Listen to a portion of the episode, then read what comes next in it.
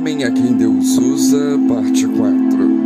E no ano 15 do império de Tibério César, sendo Pôncio Pilatos presidente da Judéia e Herodes tetrarca da Galileia, e seu irmão Felipe tetrarca da Itureia e da província de Traconites, e Lisânias tetrarca de Abilene, sendo Anás e Caifás sumos sacerdotes, veio no deserto a palavra de Deus a João, filho de Zacarias, e percorreu toda a terra ao redor do Jordão, pregando o batismo de arrependimento para perdão dos pecados que está escrito no livro das palavras do profeta Isaías que diz: Voz do que clama no deserto, preparai o caminho do Senhor, endireitai as suas veredas.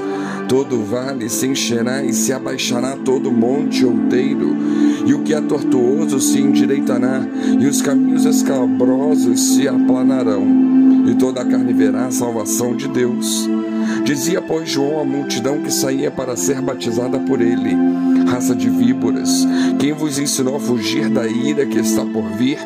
Produzi, pois, frutos dignos de arrependimento, e não comeceis a dizer em vós mesmos: Temos Abraão por pai. Porque eu vos digo que até estas pedras que Deus pode suscitar filhos a Abraão. Também já está posto o machado à raiz das árvores. Toda árvore, pois, que não dá bom fruto, corta-se e lança-se no fogo. E a multidão o interrogava, dizendo: Que faremos, pois? E respondendo ele, disse-lhes: Quem tiver duas túnicas, reparta com o que não tem, e quem tiver alimentos, faça da mesma maneira. E chegaram também uns publicanos para serem batizados e disseram-lhe: Mestre, que devemos fazer? E ele lhes disse: Não peçais mais do que vos está ordenado. E os soldados o interrogaram também, dizendo: E nós o que faremos? E ele lhes disse: A ninguém tanteis mal, nem defraudeis, e contentai-vos com o vosso soldo. Lucas 3, do 1 ao 14. A maior necessidade do mundo é de homens e mulheres que sejam usados por Deus. Deus não unge métodos, Deus unge pessoas. Precisamos então de melhores homens e mulheres e não melhores métodos. No contexto de Lucas 3, havia 400 anos que a nação de Israel estava sem ouvir a voz profética. E a voz profética não veio da classe sacerdotal, não veio do palácio, mas veio a palavra do Senhor a João no deserto. Deus usa gente estranha em lugares estranhos. João Batista era fruto de profecia, resposta de oração, milagre do céu. João Batista chama ao arrependimento os seus ouvintes, que revelam sua ousadia espiritual. Ele denunciou os conservadores fariseus e os liberais saduceus. A religião judaica estava tomada por um bando de homens não convertidos. A multidão que pergunta: Que havemos de fazer? Ele responde: Quem tiver duas túnicas, reparta com o que não tem. Quem tiver comida, faça o mesmo. Aos publicanos, ele diz: Não cobreis mais do que o estipulado, falando sobre honestidade nas transações, para que deixem de lado as superfaturações. Aos soldados, ele diz: A ninguém maltrateis, não deis denúncia falsa, contentai-vos com vosso soldo. A Herodes ele denuncia o pecado e o chama de adúltero. O arrependimento é a grande manchete de Deus. Na preparação, João Batista diz: arrependei-vos. Na inauguração, Jesus vem e conclama: arrependei-vos. No Pentecostes, Deus prega: arrependei-vos. De acordo com a mensagem de João Batista, o arrependimento envolve a generosidade no dar, a honestidade nos negócios, justiça nos relacionamentos, integridade na palavra e ausência de ganância.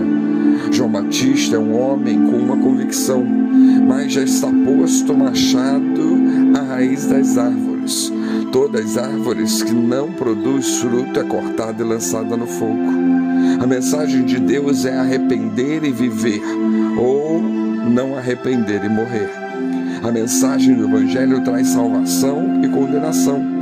O ímpio não permanecerá na congregação dos justos. Quem não estiver trajado de vestes nupciais será lançado fora. A figueira sem fruto secou desde a raiz. A figueira estéril será cortada. A mensagem de Deus é um apelo urgente a todos. Apelo de Deus alcança religiosos, multidão, soldados, publicanos. Deus desnuda a todos. As máscaras caem. E Deus diz: o machado já está posto na raiz. Não dá mais tempo para esperar. O tempo é agora, o reino já chegou. Deus espera agora frutos dignos de arrependimento temos produzido tais frutos, a mensagem de Deus mostra o juízo inevitável para quem deixa de arrepender-se. O tempo de João era de profunda crise espiritual. Os próprios líderes eram homens não regenerados. A multidão estava perdida, havia crise nos políticos, nos comerciantes, na polícia. João diz que a ira chegará. Os que escapam dos tribunais da terra jamais escaparão da ira dos céus, da ira de Deus. O arrependimento prepara o caminho para uma grande bênção. Quando a igreja se arrepende, o mundo vê a salvação de Deus.